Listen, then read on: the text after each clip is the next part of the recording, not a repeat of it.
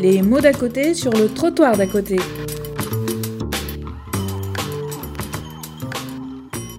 IMO Harmonia, qui a été créé effectivement en 2008. Donc pour 41 euh, jeunes euh, de entre 5 et 20 ans euh, qui ont des troubles autistiques avec déficience intellectuelle assez sévère. Et en plus de ce que spécifie notre agrément, on avait une mission un petit peu plus particulière encore à la création, qui était de rendre un service par rapport à des situations dites d'urgence. Donc ça veut dire qu'on a dû accueillir des, des situations avec des troubles du comportement importants, des situations de famille sans solution pour leur enfant, et effectivement une déficience associée plutôt sévère à très sévère. Dans ce contexte, à Harmonia, on peut légitimement se poser cette question. Euh, est-ce que, euh, compte tenu de l'âge de développement cognitif des, enfants et des jeunes que nous suivons, on peut situer euh, pour beaucoup d'entre eux entre 0 et 2 ans, et déjà aussi pour nous, ça induit aussi euh, un certain regard. Notre regard aussi est induit à voir de l'infantile. On est interpellé là-dedans, voire même de l'archaïque plutôt que de l'infantile. Est-ce qu'il y a une adolescence qu'on peut vraiment appeler adolescence chez les jeunes autistes avec euh, déficience sévère? Nos mots d'ailleurs nous trahissent parce qu'on dit souvent, et je vais le dire beaucoup dans mon exposé, on dit beaucoup le mot jeune et non pas le mot adolescent, ça ne nous vient pas assez naturellement à l'esprit. Le mot crise d'adolescent, je crois que je ne l'ai jamais entendu en 8 ans. J'ai beaucoup entendu par contre, et d'ailleurs ça me chagrine un peu, le mot crise, mais jamais le mot crise d'adolescence. Je pense que c'est cette difficulté dans nos oreilles, dans, notre regard, elle n'est pas anodine. Je pense qu'on est vraiment. Euh, c'est compliqué à, admettre, à penser, du moins. Alors, le retard intellectuel y est pour quelque chose mais peut-être aussi que l'autisme sévère, de par ses caractéristiques, que je vais, je vais vous les rappeler, désolé, je vais vous infliger un petit aspect théorique, euh, peut-être que l'autisme sévère induit aussi une difficulté à penser l'adolescence. Et en plus, désolé, je vais vous demander d'être très attentif parce que j'ai même pas de visuel pour vous capter l'attention. Quelques petits rappels pour que ce soit bien clair, que la, population soit le plus concrète possible avant de, dérouler un peu les questions. Euh, l'autisme, euh, c'est déjà un rapport au temps qui n'est pas vraiment le rapport au temps que convoque l'adolescence. L'adolescence, c'est euh, des boucles un peu de développement, comme l'a dit le docteur Chambris tout à l'heure. on repasse par des processus de séparation et d'individuation très précoces, mais on ne refait pas le chemin du passé exactement sur les mêmes, on repasse pas exactement sur les mêmes traces. Ça boucle et on évolue. Donc il y a une temporalité qui est quand même plus ou moins linéaire, même si on revisite un petit peu le passé.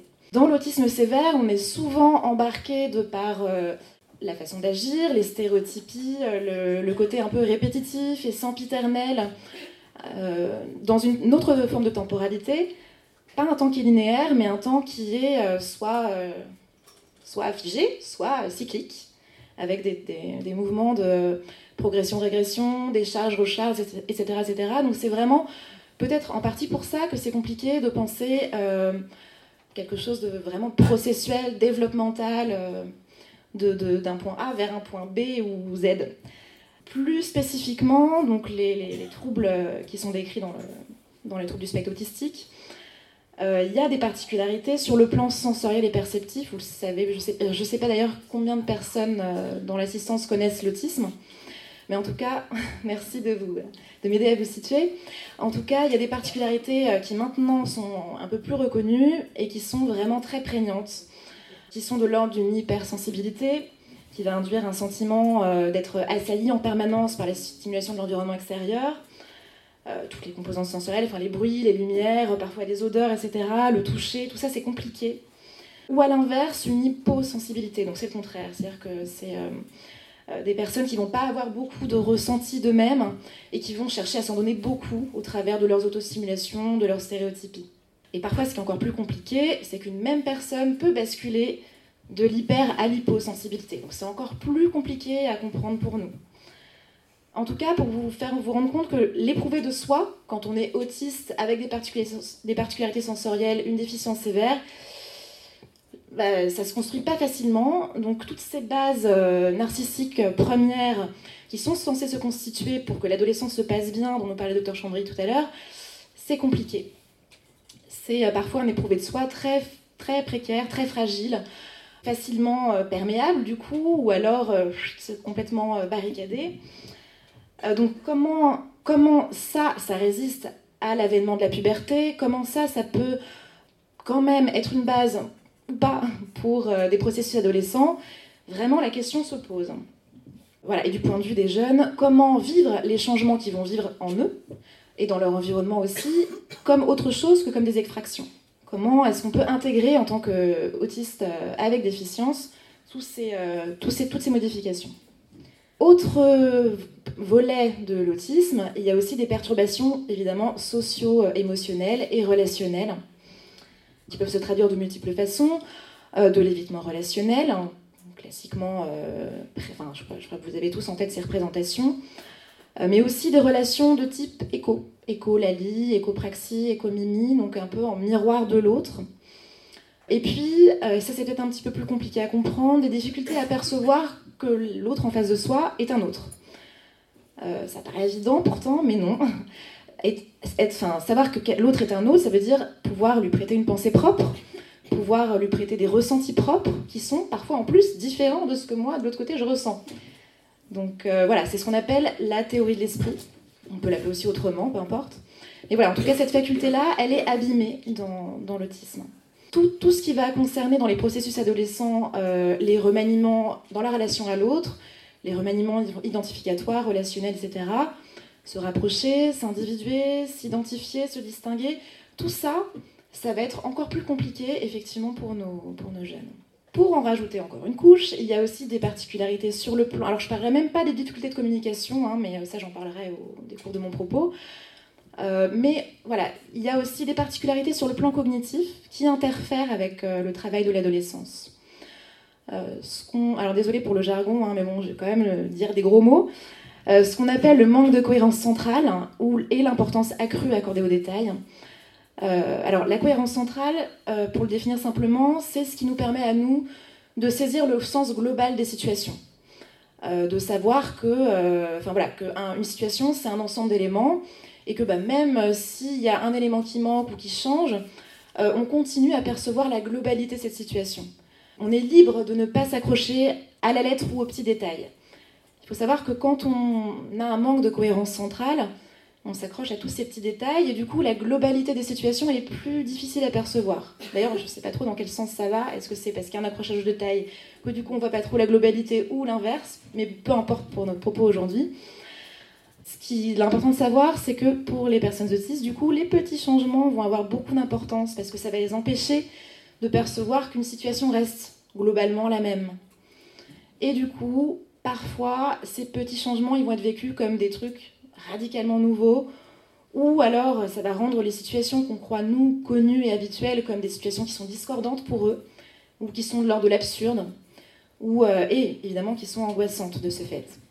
Donc voilà, on peut légitimement se poser la question comment tous ces troubles-là peuvent coexister avec des processus adolescents qui vont impliquer d'intégrer de multiples changements en soi, dans les réglages aussi de la relation à l'autre, et dans les, réglages, les nouveaux réglages qu'on doit faire par rapport à son environnement, même ses environnements. Donc je vous le disais, à Harmonia, on accueille 41 jeunes euh, qui ont tous des particularités, des particularités toutes celles-là que je viens de présenter, mais chacun, pour complexifier, un petit peu les choses, chacun a des degrés divers et avec des combinaisons particulières, propres à chacun. Donc ça fait 41 façons d'être autiste et déficient. Par contre, ils ont tous un point commun, enfin, tous ceux qui ont l'âge en question, euh, c'est que quel que soit leur profil de développement, ils ont tous à subir, entre guillemets, leur puberté. Voilà. Donc les transformations hormonales, les transformations morphologiques qui sont caractéristiques de cet âge du corps. Mais qu'en est-il de l'adolescence? Je repose la question du coup. Comment, euh, alors si l'adolescence, en gros pour re-résumer très brièvement ce qu'a ma conception à moi et puis ce qu'a dit euh, le docteur Chambry avant, l'adolescence que je résumerais comme étant le travail que chacun doit faire subjectivement pour pouvoir modifier son rapport à soi-même en intégrant les changements euh, subis du fait de la puberté. Donc ça c'est la première, euh, le premier volet de l'adolescence. Deuxième volet, le travail qu'on doit faire pour modifier son rapport à l'autre. Et enfin, pour redéfinir sa place par rapport aux différents groupes sociaux, différents cercles sociaux que sont la famille, les pères, PIRS, les adultes, en général, la société, et tout ça incluant des nouveaux réglages en termes de règles et d'interdits qui vont être un petit peu différents et qui régissent tous ces, tous ces rapports avec tous ces cercles sociaux. Donc voilà comment ces jeunes gens avec autisme et déficience sévère peuvent vivre ces aventures existentielles. Est-ce qu'ils sont condamnés à vivre une, euh, puberté du corps? Est-ce qu'ils sont condamnés à vivre une éternelle enfance du fait de leur âge de développement? Comment est-ce qu'ils vont se débrouiller de ces anachronismes? Alors, je vais être très brève pour la suite, je vous le promets, avant d'entrer dans le vif du sujet. Mais je vous présenterai quand même très brièvement Harmonia. Donc, effectivement, ça fait presque 8 ans qu'on a ouvert nos portes et que j'y interviens en tant que psychologue. Donc, chez nous, pour vous situer brièvement, il y a trois espaces de prise en charge qu'on appelle les pôles. Donc, le pôle A, pôle B, pôle C, qui vont correspondre à trois âges. Le pôle A, j'y interviens pas, ce sont les 5-10 ans.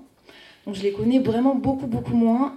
Le pôle B, alors le pôle A accueille 14 euh, enfants. Le pôle B euh, accueille des, des, jeunes entre 10 et 15 ans donc il y en a 13 actuellement. Et le pôle C qui, accueille 14 jeunes qui ont entre 15 ans et 20 ans en théorie, voire plus, si crotant. Pour chaque jeune, euh, Harmonia propose un accompagnement en journée, donc un accompagnement plus pluridisciplinaire entre 9h et 16h. Mais à cela s'ajoute un internat. Pas de façon continue, mais selon des séquences. Donc c'est toujours des séquences qui, en tout cas pour l'instant, elles se découpent. Euh, enfin, les jeunes sont accueillis du lundi au jeudi, donc ils rentrent chez eux le vendredi midi et quel que soit l'âge. Par contre, c'est la fréquence qui va varier en fonction de l'âge de la personne, euh, en fonction de la situation familiale, en fonction du projet euh, par rapport à l'autonomie ou du projet par rapport aux besoins de travailler la socialisation. La fréquence va varier. Donc, c'est-à-dire que c'est tous les jours, du lundi au vendredi, tous les jeunes vont à, l'externat et euh, une semaine sur quatre, ou une semaine sur deux, ou deux semaines sur quatre, ou parfois trois semaines sur quatre, ils vont en plus à l'internat. C'est les mêmes personnes qui voient en journée, qui les accompagnent euh, le soir. Voilà, donc c'est une organisation complexe, Harmonia, euh, pas facile à gérer pour nous, mais en tout cas, du point de vue de ce que ça permet comme accompagnement pour les jeunes, ça offre plein de possibilités. Donc moi, je travaille auprès des pôles B et C, donc ça correspond aux jeunes qui ont entre 10 et 20 ans. Donc aujourd'hui, c'est sur ces 27 jeunes que moi j'ai, enfin, je me suis appuyée sur mes observations euh, de ces 27 jeunes qui sont accueillis dans les pôles B et C, mais aussi de 13 jeunes qui, ont été accueillis chez nous et qui ont trouvé une autre orientation actuellement. Donc c'est des observations directes qui m'ont amené à réfléchir euh, et, à écrire ce propos, mais aussi beaucoup d'observations indirectes qui, émanent des familles et bien sûr des équipes. Alors dernière petite précision, euh, vous le savez sans doute, il y a un sexe ratio dans l'autisme. Il y a un jeune, euh, un jeune, un garçon pour. Euh, euh, pardon, c'est le contraire. Une fille pour euh, trois garçons qui sont touchés. La prévalence à l'IME est plus importante encore. Donc il y a actuellement cinq jeunes filles qui sont accueillies à l'IME. Donc moi j'ai beaucoup moins de recul sur l'autisme au féminin que sur l'autisme au masculin. Donc peut-être que ça sera une question dont on pourra approfondir ultérieurement, mais voilà. Donc, qu'en est-il de l'adolescence de ces jeunes Enfin, qu'est-ce qui change bah, dans le rapport à eux-mêmes, dans la relation à l'autre, aux autres, et dans les réglages qu'ils vont devoir redéfinir euh, pour redéfinir leur rapport avec les différents groupes sociaux. J'essaierai d'identifier les forces de changement euh, qui viennent d'eux, mais aussi les freins qui viennent d'eux, mais pas que. Et aussi, j'essaierai de réfléchir à l'accompagnement que l'on peut faire de ces modifications. Euh, dans le rapport à soi-même, qu'est-ce qui change pour, euh, les jeunes de l'IME Comment est-ce qu'ils intègrent les changements que leur corps subit? Comment est-ce qu'ils apprivoisent leurs nouvelles sensations? Alors déjà, euh, le premier constat, enfin premier, le constat que je me suis fait, en tout cas moi-même en premier, c'est que les jeunes explorent avec une certaine curiosité et un certain plaisir ludique les changements qu'ils vivent dans leur corps ça, ne donne pas, euh, dans la majorité, lieu à un sentiment d'étrangeté auquel on pourrait s'attendre, compte tenu de ce que j'ai décrit plus tôt. Alors je vais commencer déjà par euh, parler de la mue de la voix chez les garçons. Il y a toute une phase d'expérimentation vocale qui semble être contemporaine de cette euh, période de la mue chez les jeunes, comme si voilà, ils, ils cherchaient à jouer avec les nouvelles possibilités de jeu auditif que ça permet et même chez les jeunes qui sont habituellement très intolérants au changement dans leur environnement extérieur du moins. Alors il y a un jeune qui fait exception, dont j'ai très rarement entendu la voix, qui est resté mutique. Il y a un jeune, un autre jeune qui a tendance à parler très très bas, avec une voix qu'il a du mal à extérioriser, excepté quand il chante au micro. Euh, alors, est-ce que c'est euh, un défaut de coordination euh, de, des choses qui se passent dans le larynx ou est-ce que c'est une difficulté à, accepter d'avoir cette nouvelle voix d'adulte? Je ne pourrais pas vous répondre, je peux que poser la question. en revanche, il y a un autre constat que le plaisir d'expérimenter de façon ludique cette nouvelle voix, c'est que quand même, dans la gamme d'expérimentation vocale de, nos jeunes, il y a une grande part d'aigus. Euh, dans leur façon de parler également, il y a une, euh, il y a beaucoup, il y a, une voix que je trouve très aiguë, plus aiguë que euh, qu'on pourrait s'attendre. Voilà, ils parlent pas tout le temps avec cette nouvelle voix. Alors ce constat d'expérimentation ludique avec ce changement, il se fait aussi avec les changements qui vont affecter les zones érogènes.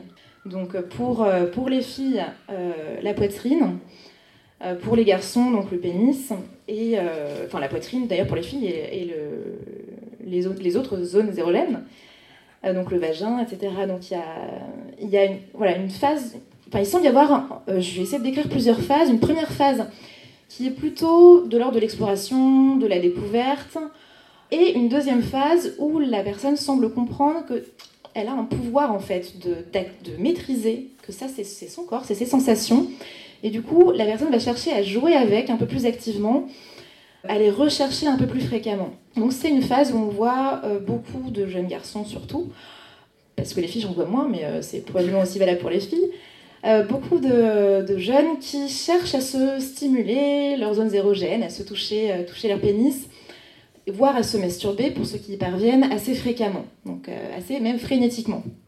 Donc c'est vraiment une recherche intentionnelle là, et on n'est plus dans la seule puberté où la personne subit finalement des, érections ou subit des sensations réflexes, il y a pour moi une prise de possession active de son propre corps. Et pour moi, c'est quand même le, signe d'un premier travail psychique, un processus d'appropriation de soi, de son corps. Alors, dans mes observations, le retard intellectuel ne semble pas être un frein. Je ne sais pas quelle est l'expérience d'autres personnes, mais pour cette euh, phase d'auto-exploration et d'auto-stimulation. Euh, les exceptions que j'ai pu noter, c'est plutôt. Alors, il y a certains jeunes qui portent des protections urinaires encore, même à, un âge euh, d'ado. Et alors, de fait, les explorations sont moins faciles à mener, du coup.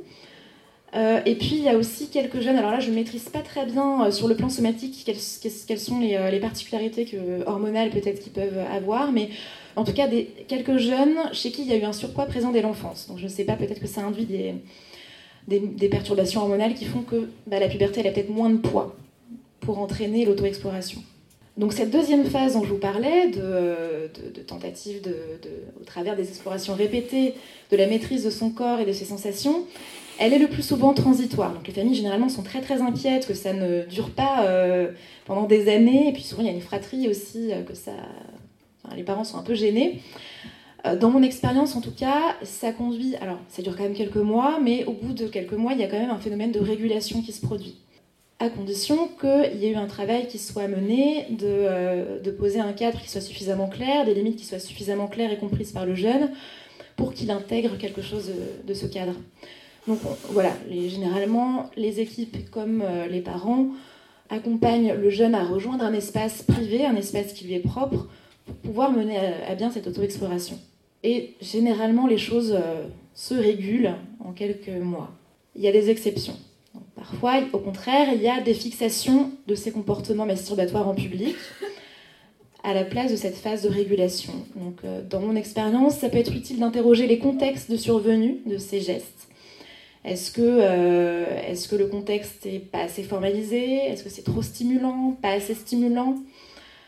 Et c'est important aussi d'interroger la réaction de l'environnement pour pouvoir analyser là où les fonctions de ces gestes. En tout cas, souvent, ce qui en ressort, c'est que le but n'est pas seulement auto-érotique, entre soi et soi, donc euh, l'auto-exploration, euh, mais plutôt d'adresser un message aux personnes en présence. Donc ça peut être attirer l'attention, euh, affirmer c'est moi qui commande, j'ai pas envie de faire ce que tu me demandes, ou alors je m'ennuie. parfois aussi, et c'est un petit peu plus complexe, le but c'est, ça semble être d'explorer la réaction que ça va produire chez les autres. Puis ensuite, de générer cette réaction. donc une réaction de, colère, de, gêne, voilà. Et cette réaction, c'est important d'en être conscient parce qu'elle peut devenir un facteur d'excitation. Donc c'est un peu comme une boucle, quoi. En tout cas, ce qu'on peut voir déjà, c'est que, c'est que la conduite, elle peut devenir relationnelle. Alors je voudrais juste attirer votre attention sur ce point, euh, c'est que cette réaction émotionnelle, il faut vraiment, vraiment pouvoir en prendre conscience euh, et savoir que ça peut devenir un facteur de coexcitation, euh, parce qu'en en fait, sans le savoir, parfois on, on, donne des messages paradoxaux aux jeunes. Nous, on croit signifier t'as pas le droit, et la personne, ce qu'elle perçoit, ce qu'elle comprend, c'est oh là là, euh, il parle plus fort, il s'énerve, euh, il fait des grands, des grands yeux, des grands gestes. Et euh, du coup, ça peut être très intéressant pour une, pour une personne qui a besoin que les choses soient théâtralisées pour comprendre, pour percevoir. Et donc, du coup, on risque d'être dans un malentendu, de mal se faire comprendre dans notre intention de dissuasion. Et de l'autre côté, donc quand on voit la personne euh, qui réagit à enfin la personne autiste qui réagit à l'envers de ce qu'on veut qu'elle réagisse, pas très français mais bon c'est pas grave, vous m'avez compris. Euh, on peut se dire oh là là mais, euh, mais c'est pas normal, mais, mais c'est pervers, mais non, c'est pas pas de l'ordre de la perversion, c'est vraiment de l'ordre de la difficulté à ressentir de l'intérieur ce que l'autre ressent. Je sais que c'est complexe pour ceux qui connaissent pas l'autisme, mais voilà, c'est comme s'il y avait une perception d'une émotion, d'une excitation chez l'autre mais en termes de quantité, mais pas forcément en termes de qualité. Donc, oulala, elle est très très énervée. Non, non, pas très très énervée, ils entendent très très. Ils voient le très très, mais ils voient pas, ils, sentent pas le énervé, comme tel en tout cas. Voilà, donc c'est vraiment important de connaître ce risque de malentendu pour ne pas d'ailleurs être dans un double malentendu et leur prêter des intentions perverses, parce qu'on n'est vraiment pas, pas là-dedans. Voilà, et de savoir que notre réaction, notre surréaction peut devenir un objet de curiosité, voire un objet de plaisir, voire un facteur de fixation de ses conduites. Alors, autre particularité dans le mode de découverte du corps, de, soi, euh, c'est que parfois, la personne euh, se découvre au hasard un petit peu d'un autre événement vécu. Donc, euh, un événement, un événement somatique parfois, qui secondairement va prendre une valeur érogène, mais pas de façon première. Donc, c'est pour ça, c'est pas facile à lire comme tel. Je vais vous donner un exemple. Donc, je vais renommer mon, le jeune homme en question Clément. C'est un jeune homme qui est non-verbal, qui a une déficience intellectuelle pour le coup très très accentuée. Et il se trouve qu'il a eu des troubles gastro-intestinaux qui causaient des douleurs euh, bah, au niveau de l'estomac et aussi au niveau intestinal. Et il nous avait interpellés euh, à ce moment-là, euh, enfin dans cette période-là, en prenant la main de quelqu'un qui était à côté de lui, et en lui faisant exercer une pression sur son ventre. Les accompagnants avaient vraiment été frappés, et d'ailleurs plus que frappés, très touchés par ce geste d'interpellation qui était, extrêmement rare en plus chez ce jeune. Autant il y avait une qualité de regard chez, ce, chez cette, euh, personne, autant les gestes, les adresses étaient très très très rares. Autant là, pour le coup, il y avait vraiment une qualité relationnelle qui était euh, assez frappante. Euh, donc les troubles ont été traités, on a identifié d'où ça venait, il a eu un traitement. Mais quelques mois plus tard, euh, les éducatrices ont remarqué que cette conduite revenait à nouveau. Mais pas tout à fait dans le même contexte, c'était au moment d'échange, parce que c'est un jeune qui portait des protections, euh, et qu'il y avait souvent des érections qui étaient associées. Donc euh, elles, ont mis, enfin, elles, ont, mis un petit peu de temps à, en parler et à, saisir que peut-être ça avait plus tout à fait la même valeur que, y a, que, que quelques mois plus tôt. Le même geste avait changé de connotation, avait changé de statut. D'autres exemples avec euh, par exemple des comportements euh, plus archaïques euh, qui, avaient, disparu. chez les jeunes, par exemple, qui avaient acquis depuis longtemps la propreté sphinctérienne, chez qui on a vu réapparaître des comportements de type encoprésie au décours de la puberté. C'est pas très fréquent, mais c'est arrivé trois fois, à ma connaissance. Donc, on a analysé la fonction. quatre fois, pardon en analysant la fonction de, ce comportement pour ces jeunes, euh, en tenant compte du fait que ça se produisait que dans certains contextes et jamais dans d'autres, ça nous a conduit pour trois des quatre jeunes concernés à supposer qu'il y avait un besoin d'attention à l'œuvre, euh, plus ou moins accompagné selon les jeunes d'une charge d'excitation manifeste, voilà. mais en tout cas qu'il y avait un besoin d'attention et un petit peu d'excitation quand même. Euh, voilà, en tout cas, c'est pas facile de décoder un nouveau sens sur un ancien comportement qui va pas forcément facilement nous évoquer un sens sexualisé. Et c'est pas facile de l'admettre non plus. Admettre qu'un geste de soin puisse avoir une connotation sexualisée pour, le, pour la personne qui, euh, qui est l'objet du soin, ou même plutôt le sujet du soin. Euh, et c'est pas facile d'admettre d'ailleurs que soi-même on peut être une, malgré soi une source d'excitation sexualisée. Et bien évidemment, c'est pas facile non plus pour les jeunes de démêler tout ça, parce que tout ça, ça se mélange.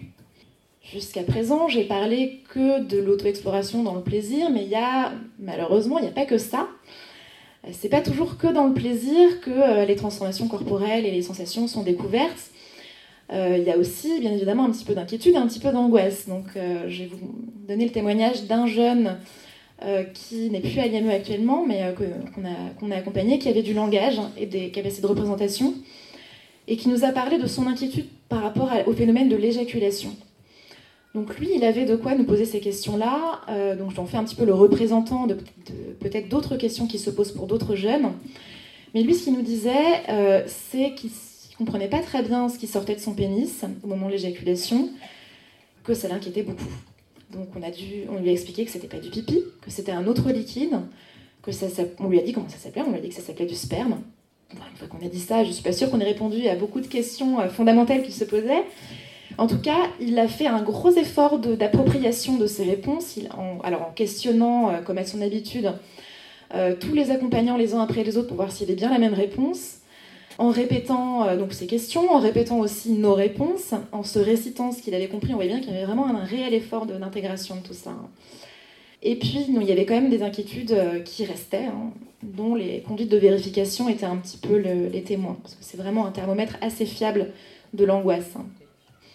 Donc lui, la stratégie qu'il avait euh, inventée, c'était euh, pour contrôler en fait euh, ce qui lui échappait dans ce moment-là, c'est qu'il avait besoin de se voir, de se regarder. Donc il avait habilement démonté les miroirs de la salle de bain, alors un peu de l'internat, mais bon, au bout d'un moment c'était plus possible, techniquement parlant, et aussi chez son père. Peut-être que c'était une curiosité scientifique pour connaître son corps, etc., etc. Mais je pense que c'était quand même un petit peu plus chargé d'angoisse et d'inquiétude que simplement le besoin de comprendre.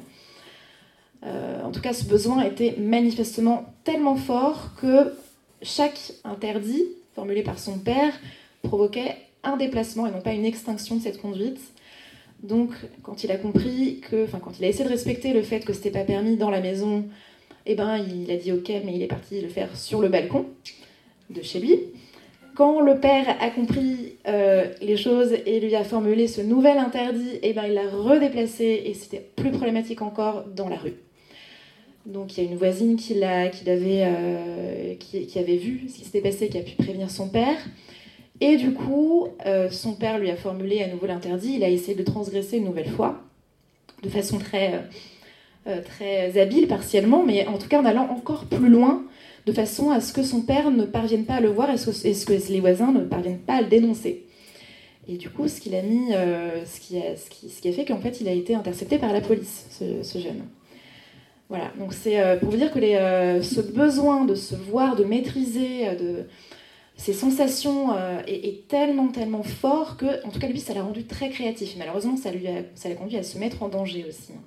Voilà, peut-être que en dehors du besoin de, contrôler, peut-être qu'il y avait aussi un besoin de d'intégrer en, en, mêlant en fait ce qu'il ressentait de ce qu'il voyait en, mélangeant, euh, en, combinant toutes ces sensations euh, visuelles et internes, peut-être qu'aussi c'était au-delà d'un travail de contrôle, un travail vraiment de réelle appropriation, hein, ce, miroir. En tout cas, non, on l'a vraiment, euh, on l'avait vraiment protocolisé, on l'avait admis à l'IME, à l'internat, quand il avait besoin d'un petit temps à lui et pour lui.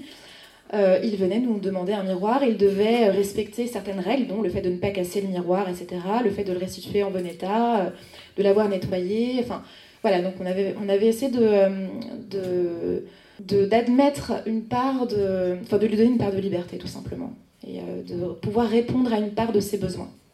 Et d'ailleurs, c'est euh, quelque chose qui a pu être transmis à la structure qu'il a accueillie après, euh, après l'orientation. Voilà, donc pour vous dire que c'est parfois avec inquiétude aussi, pas que le plaisir, que certains phénomènes corporels et certaines, certains, certaines sensations sont vécus. Euh, pour les jeunes qui n'ont pas la parole, c'est à nous de recueillir des indices, alors avec tact et délicatesse, hein, mais des indices souvent indirects, pour évaluer le degré d'inquiétude et de bien-être que, peut avoir la personne dans cette euh, découverte de soi. la fréquence des temps euh, passés, euh, des temps supposés d'intimité, l'état émotionnel dans lequel la personne sort de sa chambre, etc. etc. Donc c'est là où l'observation vraiment est, nécessaire. donc à ce point de mon propos, on peut déjà remarquer que les jeunes de l'IME sont loin de se contenter de simplement subir les manifestations euh, morphologiques, hormonales. Ils explorent activement ces sensations et avec curiosité. Ils s'approprient ce nouveau pouvoir érogène que leur corps leur offre. parfois en revisitant des conduites passées, révolues, mais qui changent de valeur, parfois en inventant de nouvelles conduites avec plus ou moins de créativité. En tout cas, ces expériences ne restent pas purement sensorielles elle se relie à des représentations, à des éprouvés subjectifs, plaisir, inquiétude, sentiment de maîtrise et autres.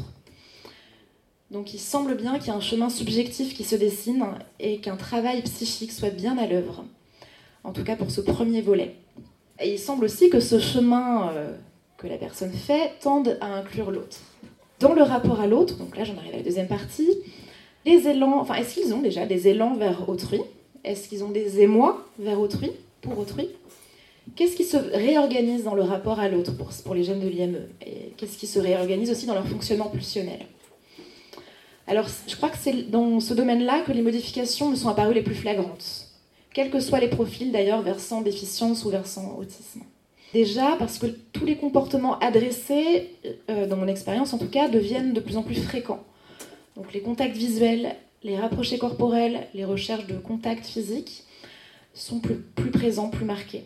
C'est d'autant plus marquant qu'elles concernent aussi euh, des jeunes qui avaient, euh, enfin qui ont un profil très marqué par la sensorimotricité. Donc ils peuvent paraître, euh, qui étaient et qui le sont toujours d'ailleurs, mais lointains, autocentrés, peu intéressés par l'autre. Mais même eux, il y a quelque chose qui se modifie.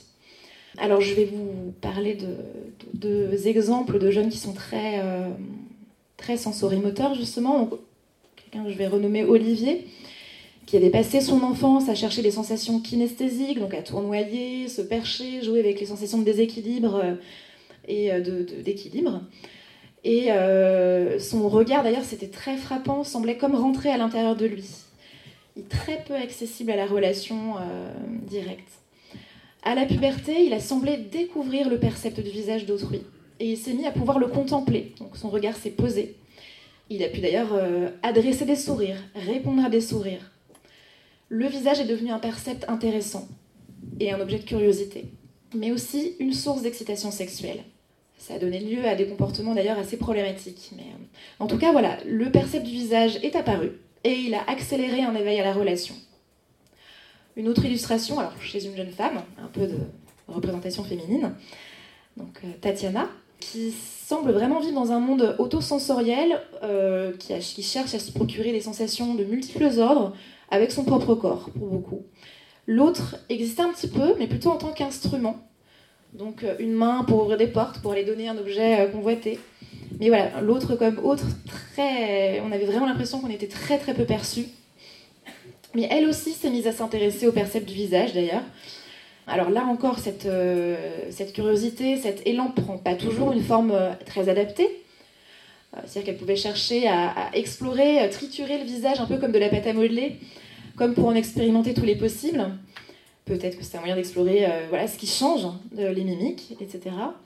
Je ne parlerai pas forcément du caractère adapté ou pas. Là, mon propos, c'est de voir que l'autre est un petit peu plus perçu, et pas seulement comme un moyen ou comme un instrument, mais devient un objet de curiosité, intéressant en soi il y a un décentrement vers l'autre qui se produit même chez ces profils très sensorimoteurs. Alors certes, euh, c'est un autre qui reste au départ, et même longtemps, un objet partiel. C'est vrai qu'à cause du manque de théorie de l'esprit dont je vous parlais tout à l'heure, euh, bah, l'autre, il n'est pas très facilement pris en compte dans sa globalité, comme un alter ego, avec des ressentis propres, des, des pensées propres. Donc cette prise en compte de l'autre comme autre, elle est vraiment longue et complexe chez les, jeunes de l'IME. Et d'une façon générale, je pense qu'on peut en faire l'expérience que quand on a intégré suffisamment d'expérience de, de, délai, de refus, de, d'inattendu, qui fait qu'on est surpris. On s'attend à quelque chose et finalement, la réponse à l'extérieur va pas correspondre à ce à quoi on s'attend. Et c'est, je pense, qui nous permet d'intégrer que l'autre est autre. Et c'est peut-être ce, parcours-là qui est compliqué à, à, faire pour les autistes, de l'IME en tout cas.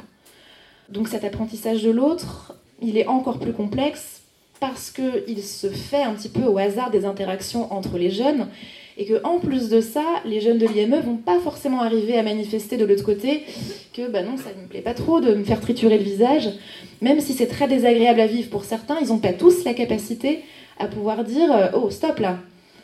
Donc euh, c'est euh, il y a vraiment une double une double difficulté. Il y a des réactions de sidération, il y a, le trouble de l'initiative qui rend certains et de la communication bien évidemment qui rend la communication pas très claire des deux côtés. Et puis, bah, pour Tatiana, clairement, euh, c'est qui nous dit mot consent. Hein. Si euh, l'autre, elle se laisse faire, et eh ben, elle va pas s'arrêter. Et elle va pas forcément penser que l'autre n'est pas d'accord. Alors c'est pour ça que vraiment l'intervention éducative est absolument indispensable pour que ce chemin euh, vers l'autre se fasse.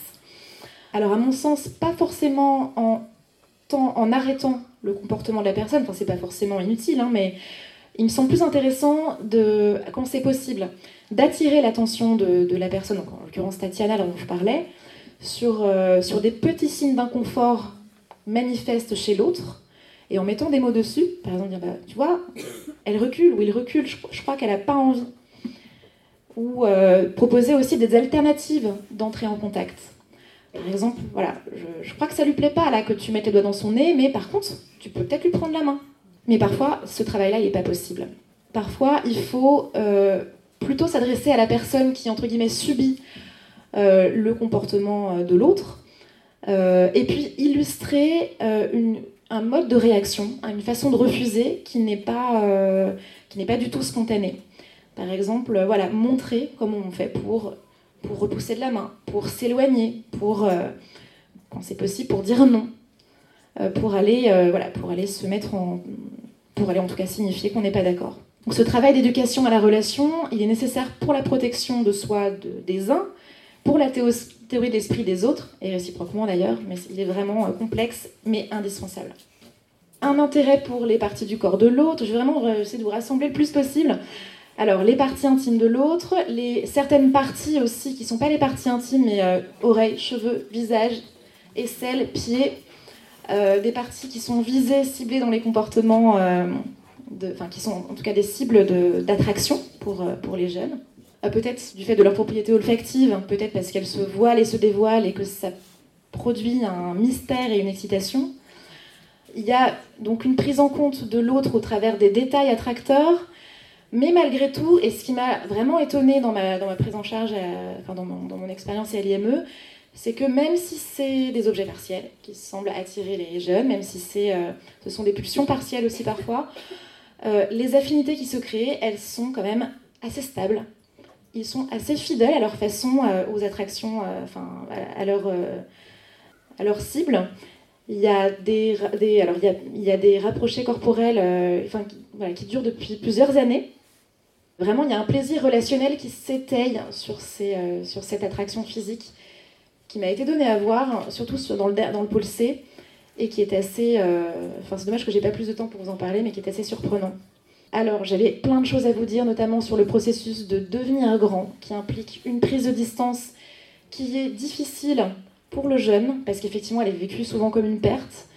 Euh, d'autant plus difficile parce qu'elle est redoublée par nos représentations à nous de l'enfance euh, comme un petit paradis perdu et de la difficile vie d'adulte qui fait que parfois on surajoute un peu nos représentations à leurs difficultés.